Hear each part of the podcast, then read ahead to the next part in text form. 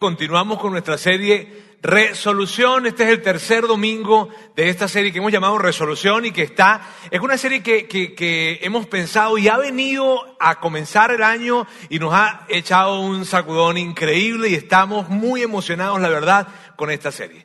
Miren, si, no, si tú no viniste el, el, domingo pasado o el antepasado, te has perdido los dos anteriores, yo te voy a recomendar por favor que, que, vayas al lobby, que preguntes por los audios o que te suscribas al canal de podcast de Vida In Monterrey y que los bajes. Es totalmente gratis, pero por favor hazlo porque la verdad te va a ayudar mucho y te va a poder dar un panorama completo de lo que vamos a estar hablando y lo que, de lo que estaremos hablando el día de hoy, lo que hemos venido hablando durante varias semanas. Bien, ahora, hemos venido hablando de este tema de resolución y, y lo que hemos hablado a lo largo de estas semanas ha sido que todo este tiempo, todo lo que es enero, por, por, lo mismo de, de, ser enero, hay un tema que está presente en nuestra conversación continuamente y es el tema de la automejora. Y este tema de la automejora lo hemos visto que, que, que hace que nosotros entonces nos hagamos una pregunta. Por el deseo de, de automejorar nos hacemos la pregunta que tiene que ver con esto de ¿qué debería hacer para mejorar mi persona? ¿Qué debería hacer para bajar de peso? ¿Qué debería hacer para pagar mis deudas? ¿Qué debería hacer para, para lucir mejor? ¿Qué debería hacer para, estar más, para ser más inteligente? ¿Qué debería hacer? ¿Qué debería hacer con respecto a mí? Pero nosotros decíamos a través de la serie que hay una pregunta que es más grande, hay una pregunta que es más amplia y hay una pregunta que definitivamente es una mejor pregunta. Y esa pregunta nos lleva a ser una mejor persona, solo que nos lleva a ser una mejor persona sin necesidad de enfocarnos en nosotros mismos. Y ese ha sido el reto y el desafío a lo largo de esta semana, de, de esta serie. Y la verdad es que cuando, cuando alguien te dice, mira, vas a convertirte en una mejor persona, pero no tienes que enfocarte en ti para ser una mejor persona, hay un reto y un desafío y la verdad es increíble poder pensar en esto, convertirnos en mejores personas sin necesidad de estar enfocados en nosotros mismos. La pregunta que, que nos hemos planteado es esto de qué se necesita hacer alrededor de mí, qué se necesita hacer alrededor de mí. Abro mis ojos y veo que hay alrededor de mí y entonces me hago la pregunta, oye, vale, ¿qué se necesita hacer alrededor de mí? ¿Qué se necesita hacer en mi colonia, en mi ciudad, en mi país, de repente en otro país? Pero hay algo que se necesita hacer, porque ¿qué hombre es el hombre que no hace algo para mejorar su mundo?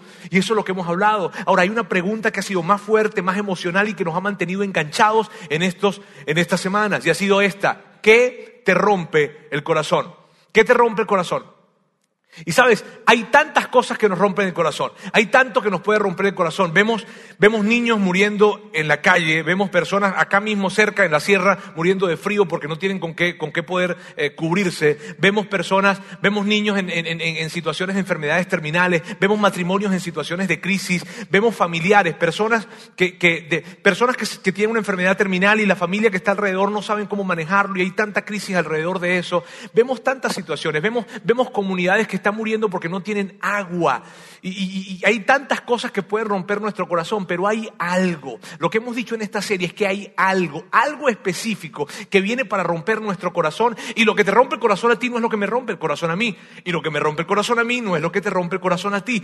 Hay algo personal, particular, específico. Y por eso hemos dicho a lo largo de todas estas semanas que te hagas la pregunta. Y si tú has estado con nosotros a lo largo de esta serie, te has venido haciendo esa pregunta. Es mi esperanza que te hayas venido haciendo esa pregunta. ¿Qué me rompe el corazón? ¿Qué me rompe el corazón? ¿Qué me rompe el corazón? Porque esa pregunta nos va a llevar a poder abrir nuestros ojos y conectarnos con algo que está dentro de nosotros, que no es para ti, no es para mí, no es para todos, es para ti. Hay algo específico que viene para para romper nuestro corazón. Que cuando piensas en eso, oh, y a lo mejor para otra persona diría, ¿qué? ¿Y eso te rompe el corazón? Sí, porque es algo especial, es, es, algo particular. Y nos hemos estado lanzando el reto, hemos estado hablando acerca de, por favor, hagámonos esa pregunta.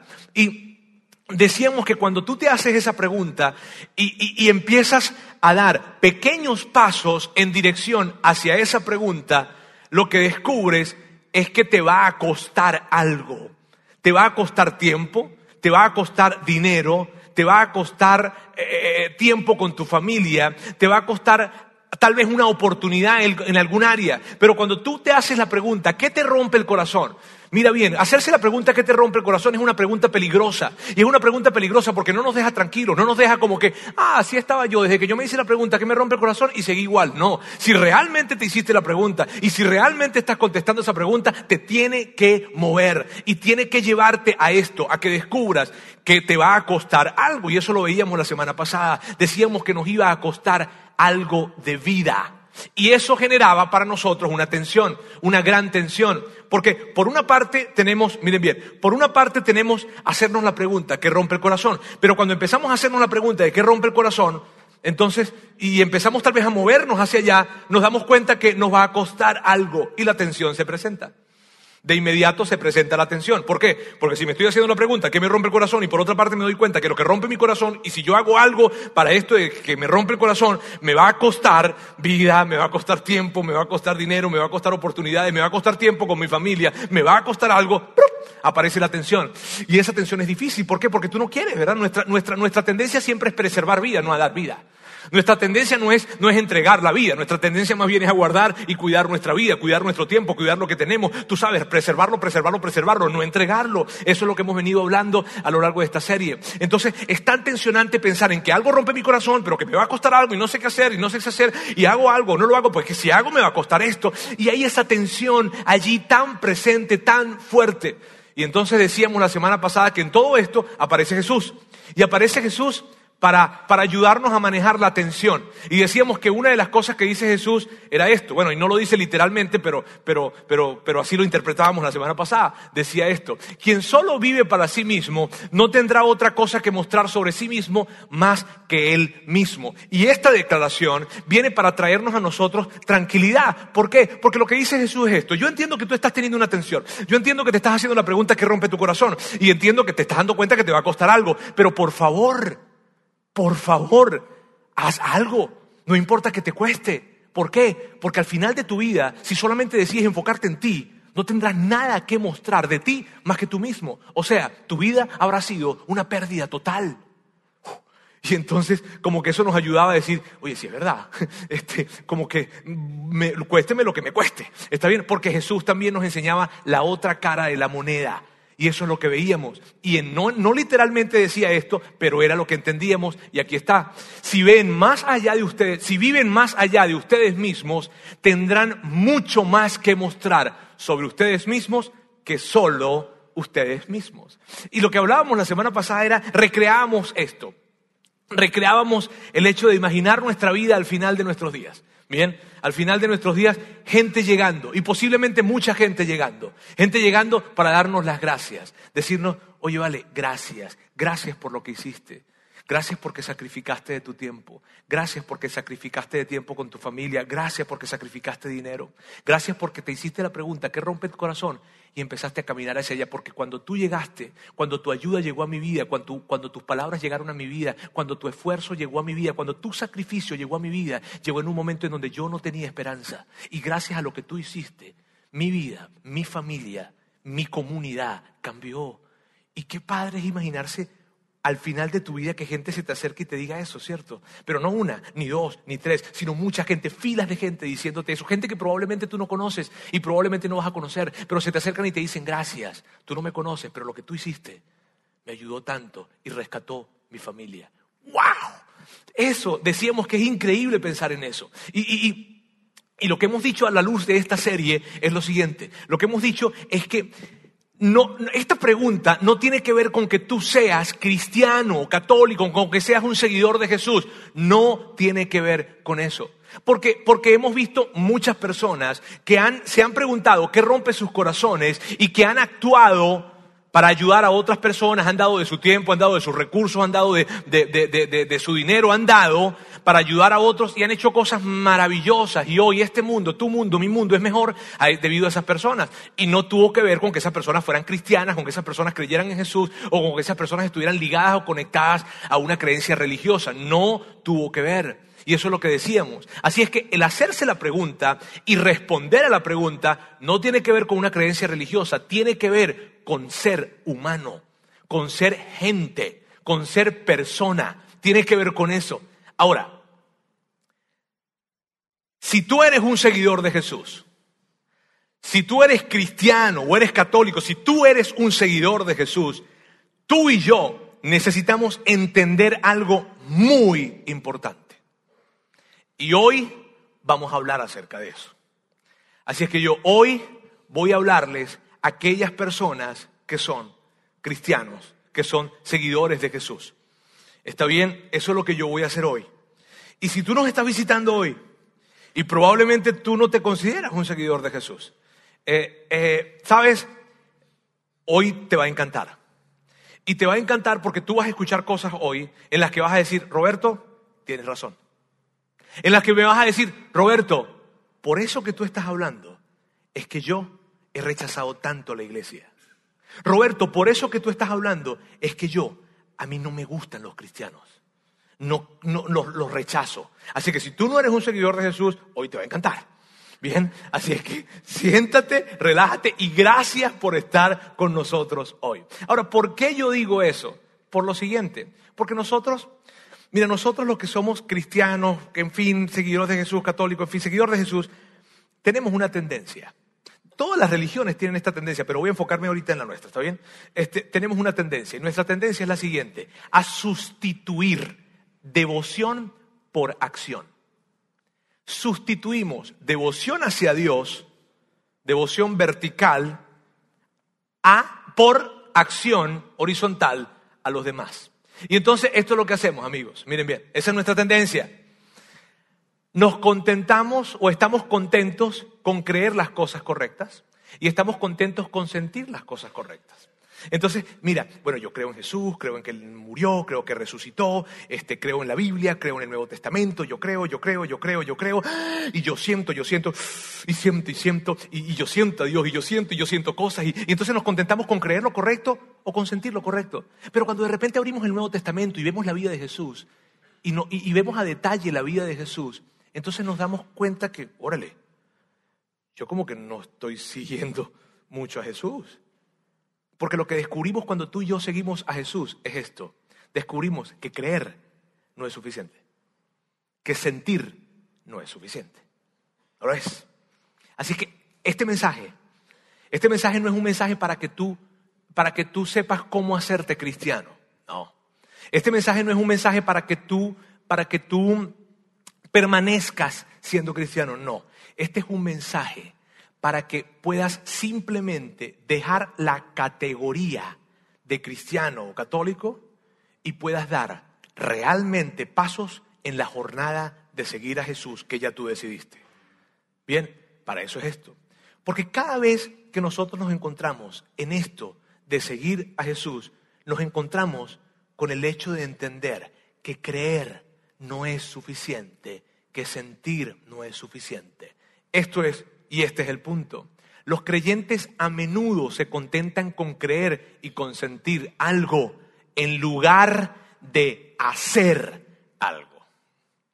Amigos, y esto es triste, pero tengo que decirles, es así. Mira, nosotros los cristianos somos buenísimos para marcar puntos, pero somos malísimos para hacer la diferencia. Los cristianos somos buenísimos para marcar puntos. ¿Qué es eso de marcar puntos? Señalar señalar la cultura, eso está mal, eh, eso está mal. Eh, la Biblia, eso está mal, eso está mal, eso está mal, eso está mal, que van a legalizar que eso está mal, y que van, que eso está mal, eso está mal, eso está mal, eso está mal, pero a la hora de hacer diferencias no hacemos diferencias. Entonces somos muy buenos señalando puntos, pero somos malos haciendo diferencias. Y cuando tú y yo, como cristianos, como seguidores de Jesús, somos buenos marcando puntos, pero somos malos haciendo la diferencia, no estamos siendo buenos cristianos.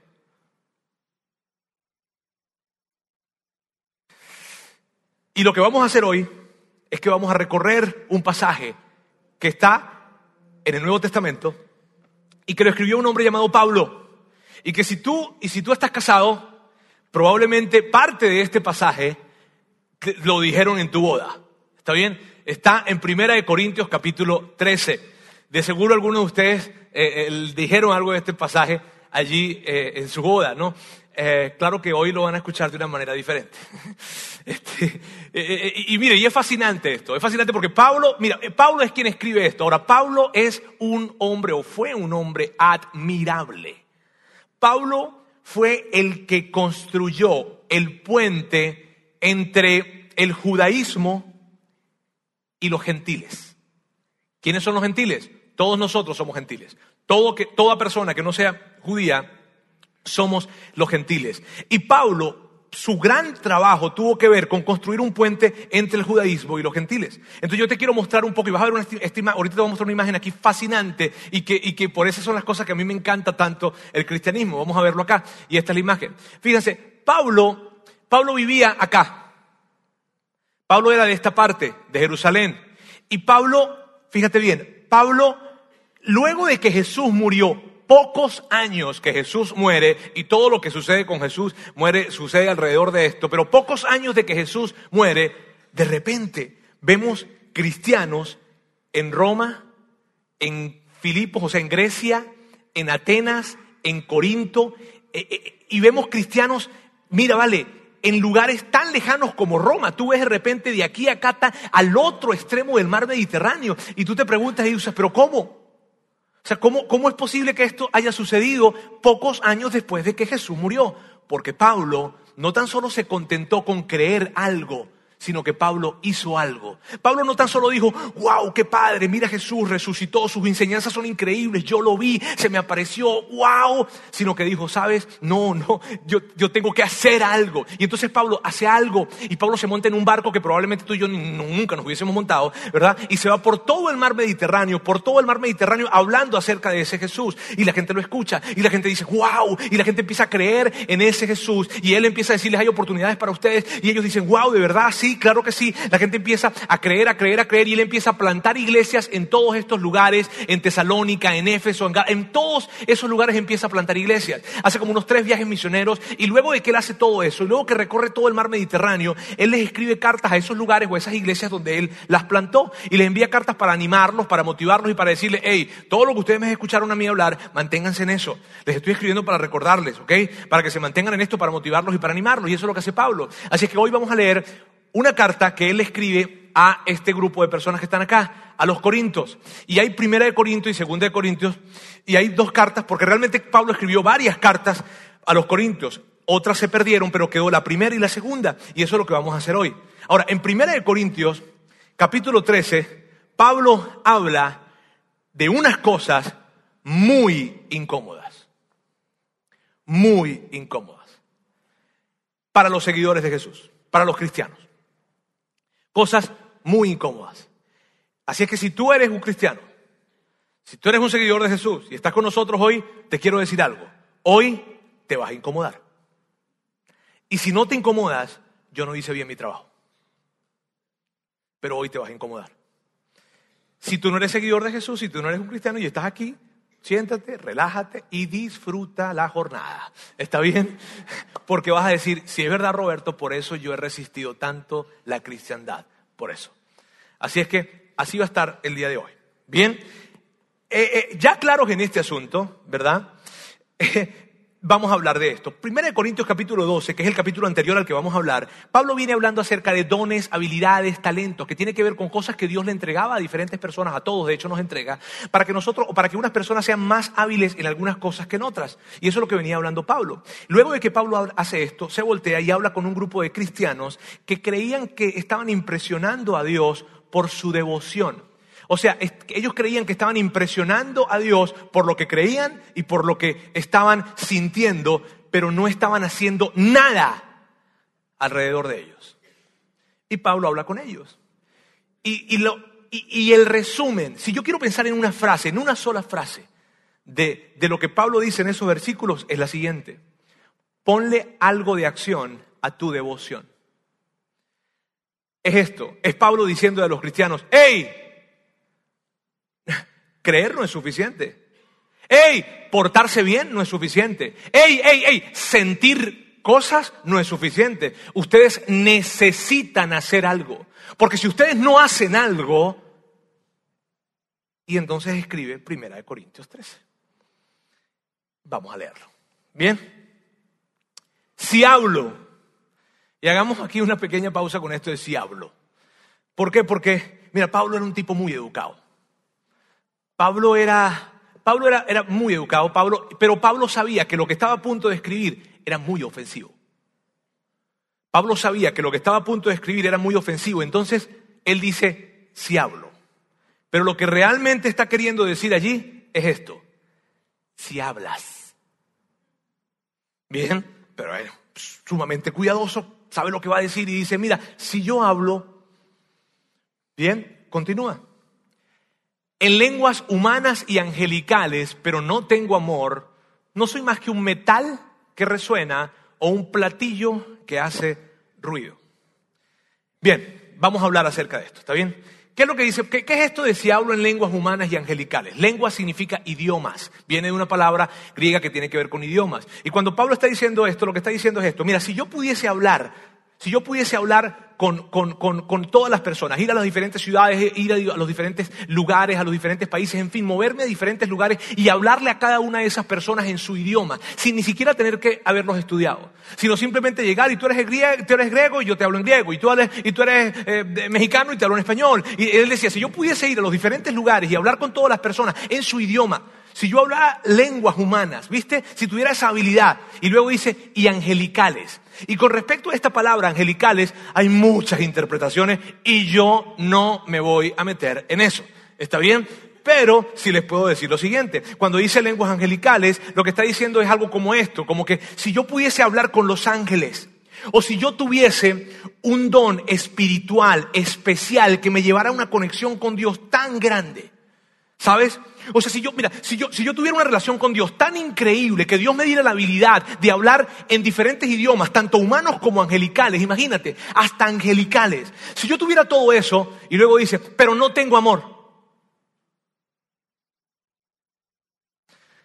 Amor, esa palabra, viene de una palabra griega, porque el Nuevo Testamento fue escrito mayormente en, en griego, viene de una palabra griega que significa esto Amor orientado a las acciones.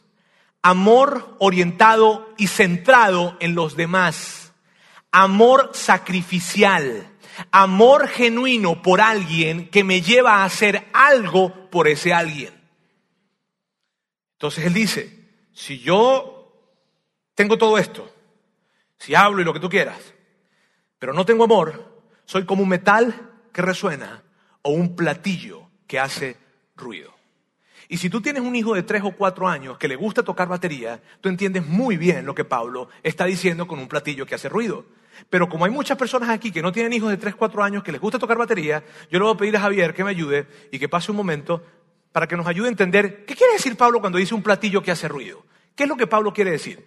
Bien, vamos a ver qué es lo que Pablo quiere decir.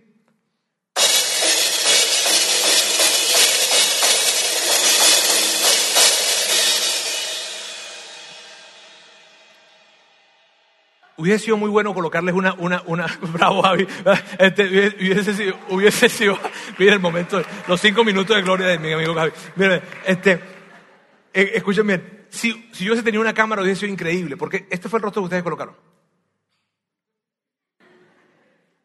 Y lo que Pablo está diciendo es, si tú tienes una comunicación con Dios tan increíble, tan sincera, tan espectacular que cuando tú oras, la gente, o cuando hablas con Dios, cuando tú estás orando allí, rezando, cuando estás conectado con Dios, la gente se acerca y dice, wow, es que cuando Él ora, yo siento algo.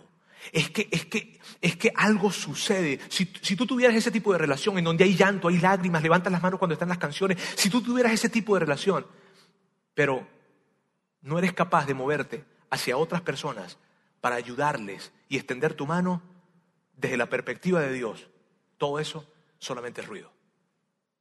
Y por cierto, irritante.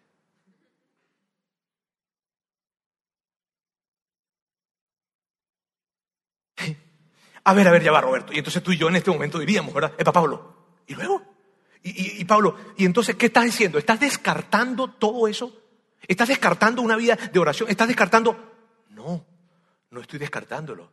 Estoy descartando que te quedes ahí. Estoy descartando que te detengas ahí. Eso es lo que estoy descartando. Porque si tú tienes una comunicación con Dios personal, diaria, en donde experimentas a Dios allí, en tu día a día, increíblemente, pero no te estás moviendo hacia otras personas, solo ruido.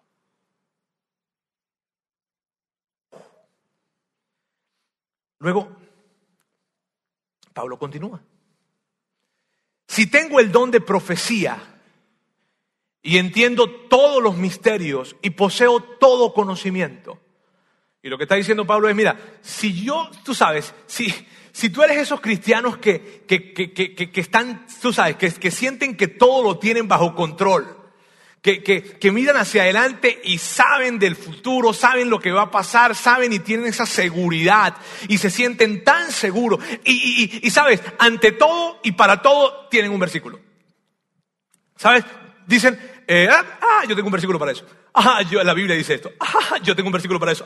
Ah, yo, ah, mi amor, mi amor, yo tengo un texto para eso. Eh, eh, yo soy el pastor, yo tengo un texto para esto. Si eres ese tipo de persona, viste que cuando alguien dice Juan 11, tú saltas y dices Lázaro. Sí, y, conoces, y conoces las tablas, y conoces a Daniel, y conoces todo acerca del Apocalipsis, y conoces los caballos, el color de los caballos, qué comían, cómo la patica. Si conoces algo de Jesús, si, si tú conoces, si conoces todo acerca de eso, si conoces cada misterio, si conoces, si conoces todo, si eres tú sabes, la persona que estudia, estudia, estudia, estudia, estudia, estudia acerca de la Biblia, wow, wow, wow, y cuando ves y lees y y, escuchan los nombres de las ciudades, buscan los mapas y dices, esto se movió para acá y duró tanto tiempo porque los caballos iban a este ritmo y tú haces todo ese tipo de cálculos. Y sabes, yo crecí así, yo crecí, yo crecí de esa forma, quiero decirles. Yo crecí tal vez por mi trasfondo, no sé, pero yo crecí de esa forma. Nosotros íbamos a la iglesia el domingo en la mañana y el domingo en la noche.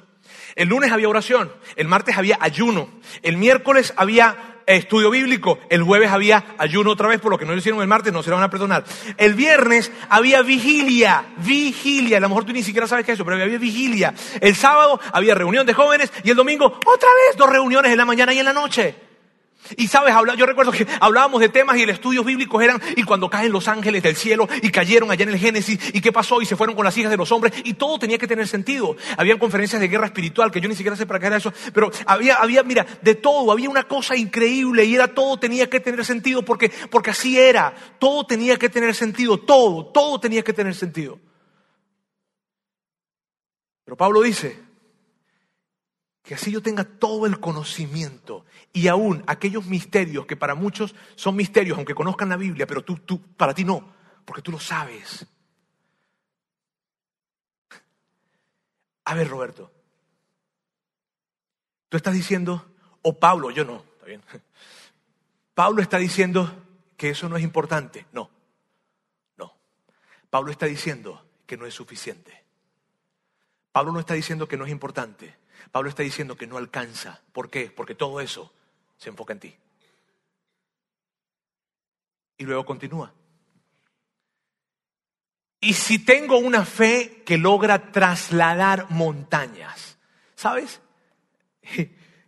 Es ese tipo de personas, y probablemente tú has escuchado ese tipo de personas que cuando hablan, cuando ellos hablan, hablan de una manera, con o sea, una seguridad de que ellos saben, o sea, no los mueve nadie. No hay nada que pueda suceder alrededor de ellos que los mueva de su creencia en Dios. Es gente que cuando habla, y cuando habla, tú sabes, se expresan de una manera y hablan de una forma. Ese tipo de predicadores, sabes que cuando hablan, pareciera que su voz viene directamente del cielo, ¿no? Y tú escuchas la voz así como que, la palabra de Dios dice. Y, y es increíble, tú sabes, si tú eres ese tipo de persona que cuando tú hablas, todas las personas te creen porque te creen. O sea, te creen. Y si alguien tenía dudas, nada más de escucharte y de verte, dice, no, si él cree, yo tengo que creer. Si tú eres ese tipo de persona que tiene una fe que es capaz de trasladar montañas, si eres así, y dice, pero me falta el amor, pero me falta el amor. O sea, mire bien, si tú, si tú tienes una vida de oración increíble, una, una conexión diaria con Dios increíble. Si tú, si tú, cuando vienes cuando vas a la iglesia cantas, levantas las manos y hay llanto y algo tan real y no hay nadie como tú que sepa la Biblia porque tú conoces cada misterio que hay desde el Génesis hasta el Apocalipsis, pero no te mueves para ayudar a otros y no extiendes tu mano sacrificialmente por otros, no soy nada. Y esa es la parte ofensiva, porque lo que realmente está diciendo allí es esto, no eres nada. Si tú sabes toda la Biblia y si tienes una vida de intimidad con Dios sublime, pero no estás moviéndote hacia otros, tu fe no vale nada.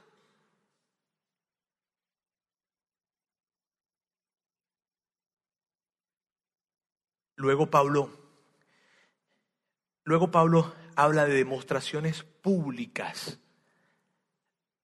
de mi devoción. de demostraciones públicas de las diferentes religiones, ¿sabes? Y esto es lo que él dice. Si reparto entre los pobres todo lo que poseo, y si entrego mi propio cuerpo para tener de qué enorgullecerme. Mire bien. Y tal vez tú dices, tú ves eso y lees eso y dices, bueno, sí, sí, sí, esa primera parte está bien, si reparto entre los pobres todo lo que poseo. Y Pablo dice, no, no, no, no está muy bien. ¿Por qué? Porque lo estás haciendo para enorgullecerte. Porque lo estás haciendo para sentirte bien. Tú sabes, eso de, soy tan bueno, soy tan generoso. O sea, lo estás haciendo para eso. Y como lo estás haciendo para eso, no está bien. Pero, pero, pero Pablo, si yo vendo todo y además de vender todo, me vendo yo mismo como esclavo, como esclavo, y lo que me den a mí, lo entrego a los pobres también. O sea, la epítome de la generosidad. Yo voy, doy todo lo que tengo y además me vendo yo mismo como esclavo y lo que me den lo entrego. Y si yo hago eso y él te dice, no, ¿por qué? Porque todo se trata de ti, porque lo estás haciendo para sentirte bien, no lo estás haciendo porque realmente hay una conexión con los de afuera o con otras personas. No, lo estás haciendo. Porque tú te quieres sentir bien, te quieres sentir tan bueno y tan generoso. Y por eso me encanta el Evangelio. Porque el Evangelio no se queda en hacer las cosas correctas, sino en la motivación que te lleva a hacer esas cosas. Es tan increíble. Y luego Pablo continúa y dice esto, pero no tengo amor, nada gano con eso. ¡Wow! No eres nada, no ganas nada. Mírame, si tú todos los días del año hablas con Dios en una profunda comunicación y, sabes cada cosa de la Biblia, y, cuando cantan tú dices, y levantas las manos y dices, wow, qué experiencia tan increíble con Dios y sales de aquí, tú sabes, con lágrimas en los ojos y te encanta, o de aquí, no, del lugar que sea, en fin, y wow, y dices, esto es increíble, pero no te involucras en el desastre que tienen algunas personas en sus vidas con el deseo de ayudarles, con el deseo de apoyarles. Pablo dice, no eres nada, no vales nada. Tu fe no vale nada porque todo se trata de ti. ¿Es duro? Es muy duro. Es sumamente duro. Y tal vez tú dices, pero Roberto, pero Roberto, si yo empezó el año, tengo como 15 días orando y, estoy leyendo la Biblia y eso no vale nada. No, no, no, no, no, no, por favor. No, no, no se trata de eso. Claro que sí, por favor, no dejes de hacerlo. No dejes de, hablar con Dios, no dejes de orar, no dejes de leer la Biblia. Por favor, no dejes de hacerlo. Pero lo que Pablo está diciendo es esto, no es suficiente. No alcanza. Le falta. Y, y tú puedes ser la persona más comprometida en guiar a tu familia en la fe y vivir tu fe. Pero ¿acaso eso no es para ti? ¿Acaso eso no es para tus hijos? ¿Para tus nietos? Y lo que Pablo está diciendo es, sal de tu zona de confort y extiende tu mano hacia otra gente. Muévete hacia otros. ¿Por qué? Porque si no, la experiencia de tu fe es nada. Es bueno, claro que es bueno, claro que es bueno orar, claro que es bueno leer la Biblia, claro que es bueno cantar a Dios, pero si llega hasta ahí, es bueno, pero para nada. Y es duro, claro que es duro. Pablo es sumamente duro en esto. Y, cuando yo veo este, este texto, tú sabes, esto de lenguas angelicales y, vender mi propio cuerpo, esto es léxico del primer siglo, ¿está bien? Ahora, ¿cómo se vería eso hoy? Y yo hablaba con mi equipo de producción de acá de la iglesia, que es un equipazo, son muchachos increíbles, increíbles, y les decía, ¿cómo se vería este texto al día de hoy? ¿Cómo, cómo, creen ustedes? Y entonces ellos me hicieron y me lo escribieron, verá cómo se vería el día de hoy. Vamos a ver cómo, cómo se vería eso el día de hoy. Si educo hijos perfectos, tengo feliz a mi esposa y voy al gimnasio todos los días, pero no tengo amor, no soy más que un vecino cantando karaoke a las 3 de la mañana un lunes.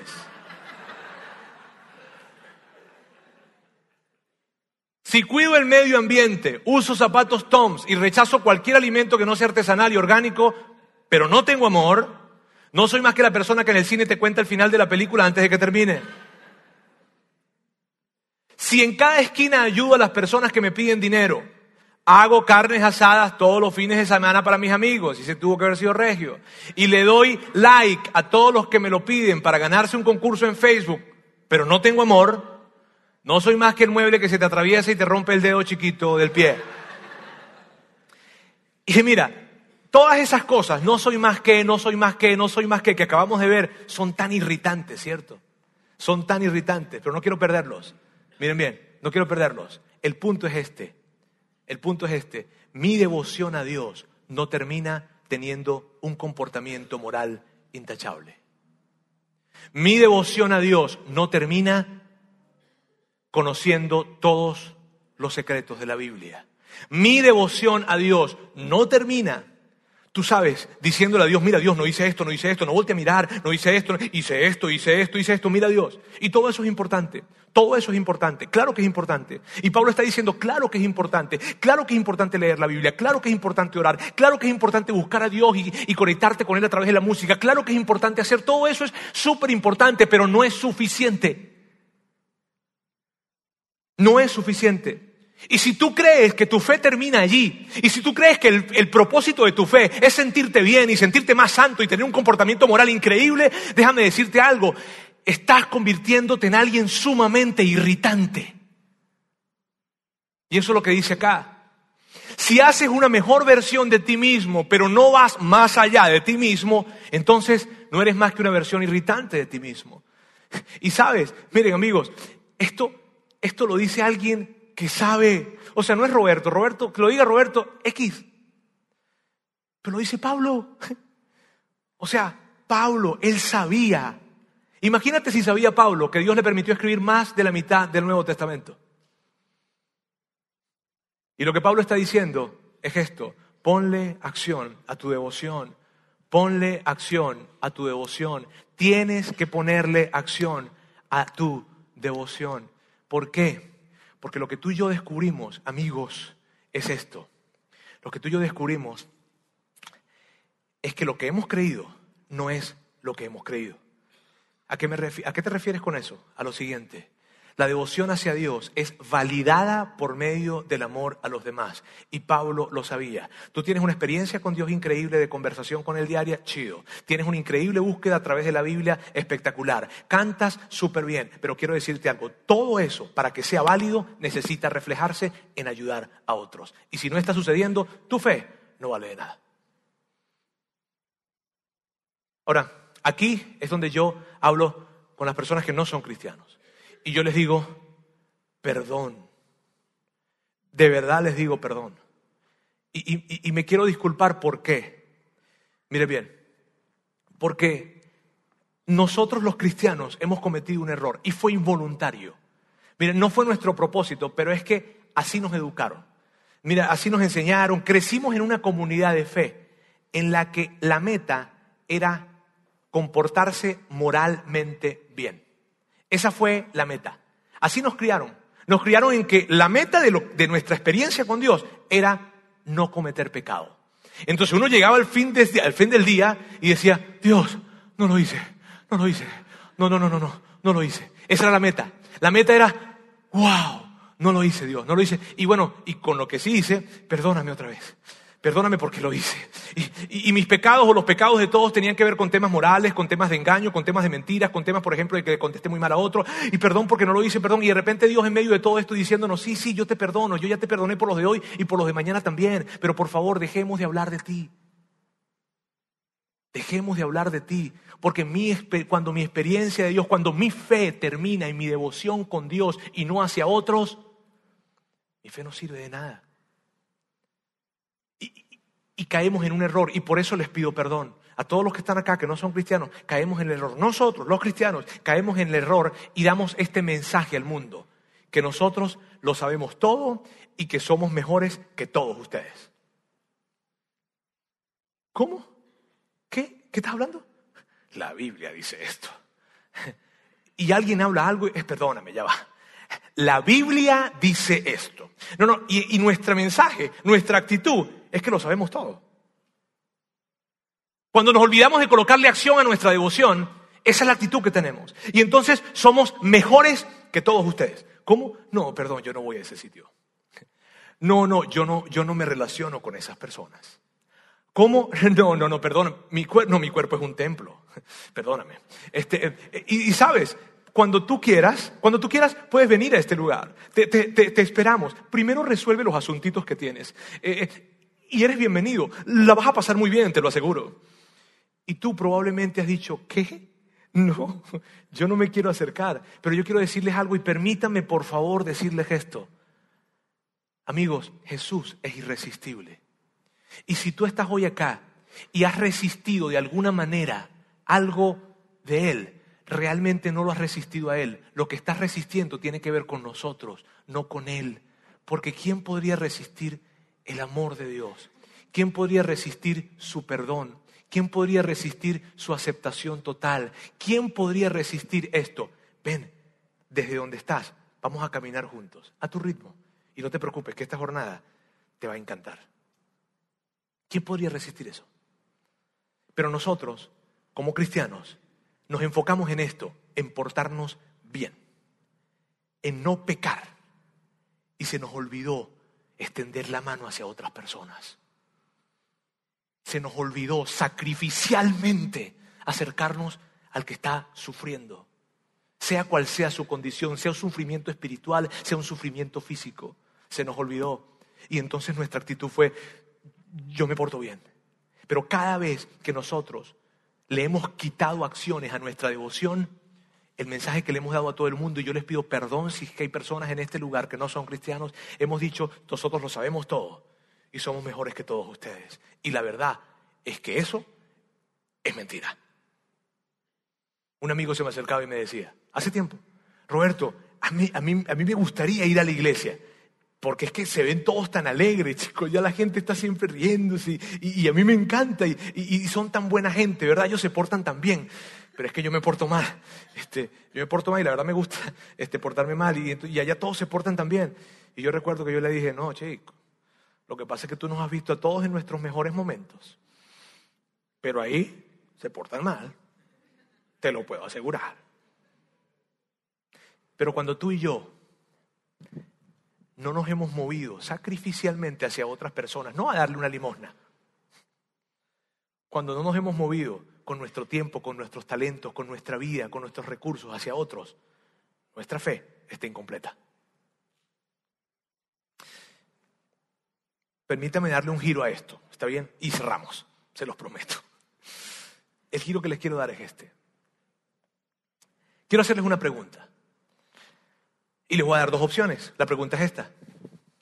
¿Qué es lo que te hace estar más agradecido? ¿Qué es lo que te hace estar más agradecido? La primera opción es esta la perfección inmaculada de Dios, eso de que cuando tú has estado tal vez en un momento de dificultad, en un momento, en un momento de crisis, tú has dicho y te ha ayudado muchísimo y, estás agradecido por eso, el entender que Dios es un Dios perfecto, el entender que Dios es un Dios que no tiene nada de pecado, el entender que Dios es un Dios totalmente pleno, perfecto y, y totalmente puro. Eso, o, segunda opción, la intervención sacrificial de Dios. ¿Qué te hace estar más agradecido? ¿Sabes? Lo que nos hace estar más agradecido a nosotros no es un Dios perfecto. Lo que nos hace estar más agradecidos es un Dios perfecto que dio a su Hijo perfecto y que lo envió a llenarse hasta el cuello de nuestro pecado para traernos esperanza cuando no teníamos nada de esperanza. Lo que nos hace a nosotros, lo que nos hace estar agradecidos con Dios es ver cómo Dios, sin tener que hacerlo, dio a su Hijo perfecto para que viniese a sacrificar su vida, su lugar, para que tú y yo pudiésemos tener esperanza. Y ese es el centro del mensaje del Evangelio. Ese. Y es tan importante que tú y yo podamos entender esto. ¿Por qué, Roberto? ¿Por qué es tan importante? Porque si tú y yo hemos decidido seguir a Jesús, tenemos que seguir su ejemplo de entrega. Por esto no es, esto no es un mensaje para hacerte cristiano. Esto es un mensaje para que tú realmente sigas a Jesús. Para que salgas de una categoría y para que des pasos reales. Porque si realmente estás siguiendo a Jesús, tienes que recorrer el camino de la entrega. Si la pureza, si la ausencia de pecado fuese suficiente, Jesús jamás hubiese bajado del cielo, porque Él ya era perfecto. Sin embargo, Él vio todo el desastre que teníamos acá en la tierra y dijo, tengo que hacer algo. Y quiero decirles algo. Tu devoción y mi devoción está incompleta si no le colocamos acción. Nuestra relación con Dios está incompleta si no nos movemos y actuamos. Y al final del camino, amigos, les vuelvo a recordar esta frase. La que va a aparecer acá. Tu devoción hacia Dios es validada por medio del amor hacia los demás. Tu devoción hacia Dios es validada por medio del amor hacia los demás. O sea, toda la experiencia que tienes con Dios, que es increíble y que no las estamos descalificando para nada, pero esa, esa, esa experiencia se le coloca el sello de válida cuando te mueves hacia otras personas y cuando te cuesta. Cuando te cuesta, cuando sientes que te cuesta, no cuando das de lo que te sobra o cuando inviertes de lo que te sobra en cuanto a tiempo, esfuerzo, recursos, no, cuando das sacrificialmente. Allí se valida nuestra experiencia de seguir a Dios de esa forma. Y sabes, Jesús está diciendo esto, sígueme en eso. Yo te di el ejemplo, yo entregué mi vida. Si tú quieres seguirme, si realmente eres un seguidor, tienes que entregar, viejo, y te tiene que doler. Pero mira bien, no lo haces para que te ganes mi perdón o para que te ganes mi amor. No, no, porque eso ya está pago. Ya eso yo lo pagué. No lo haces por eso. Lo haces porque entiendes cuánto te amo y entiendes cuánto te perdoné. Y cuando tú piensas en lo mucho que te amo, tú dices, wow, tengo que amar a otros. Por eso lo haces. Tú no quieres ser un cristiano enfocado en ti mismo. Tú no quieres serlo. Nosotros no que ¿quién querría ser una persona enfocada en sí mismo? Nosotros no queremos ser una iglesia así. Por eso es necesario hacernos la pregunta que nos hemos hecho durante toda esta semana. ¿Qué te rompe el corazón? ¿Qué te rompe el corazón? Amigos, ¿qué les rompe el corazón? ¿Qué?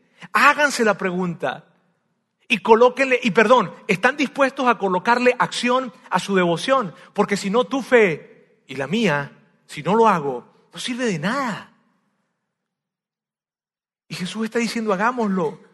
Por favor, el fin último de seguirme a mí no es que experimentes algo increíble, es que te extiendas en favor a otras personas. Sigue, ahora, todo eso es bueno, claro que es bueno, claro que es bueno. Y cuando tú empiezas a hacer esto, mira bien, cuando empiezas a preguntarte, ¿qué me rompe el corazón? Y cuando empiezas a preguntarte, ¿le voy a colocar acción a mi devoción? Entonces, no vas a tener que dejar tu trabajo, pero vas a tener que hacer algo. No vas a tener que dejar tu país, pero vas a tener que salir de tu zona de confort. No vas a tener que entregar todo lo que tienes, pero vas a tener, vas a tener que entregar más de lo que estás dando hoy. Sí. Y por eso decíamos la primera semana, cuando empezábamos la serie, no te puedes imaginar el impacto de lo que, de lo que sucede cuando tú decides abrazar la carga que Dios colocó en tu corazón. Y, y, cuando lo descubres, como lo hemos descubierto todos, cuando yo, como, como hemos descubierto todos los que hemos dicho que rompe nuestro corazón y hemos caminado hacia allá, y qué padre para mí, qué privilegio para mí poder decirles que lo he hecho y que lo sigo haciendo. Y sabes, cuando nos hacemos esa pregunta, descubrimos lo siguiente, que nuestra resolución se convirtió en una solución para muchos. Y cuando ves eso, descubres lo siguiente, descubres propósito. Y cuando descubres propósito, nada en tu vida vuelve a ser igual. Nada. Amigos, respondamos la pregunta. Este es un tipo de mensaje que te desafía, que me desafía.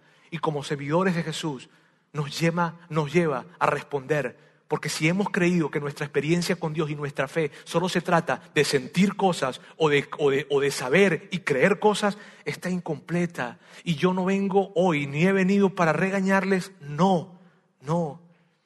He venido para que juntos veamos lo que Pablo dice y entonces decidamos dar pasos a ese camino que es más elevado que nosotros mismos, que es el camino que Jesús recorrió, el camino de la entrega, de dar a otros. Dios, yo quiero darte gracias en esta tarde. Gracias porque, gracias porque tú nos ayudas a recordar que toda esta experiencia que hemos tenido contigo, toda la experiencia que tenemos tal vez todas las mañanas o todos los días cuando hablamos contigo, todas las noches, y todo lo que sabemos acerca de ti, todo, todo nuestro deseo de aprender de la Biblia, todo eso es súper importante. Claro que es importante, pero nos ayudas a recordar de que no es suficiente, que le falta, y lo que le falta es que nos movamos hacia otros. Gracias, gracias por la inspiración que le diste a Pablo para escribirle esa carta a Corintios y que hoy la estemos leyendo nosotros y entendamos, Dios, cuál es el camino que debemos recorrer. Gracias. Ayúdanos a hacernos la pregunta. Yo te pido, Dios, por cada persona en este lugar, que puedan hacerse la pregunta, que les rompe el corazón y que puedan recorrer camino haciendo esa pregunta y que tú les hables y que ellos experimenten esa vida que, que es tan increíble, que es la vida de poder darse a otros. Gracias. En el nombre de Jesús. Amén.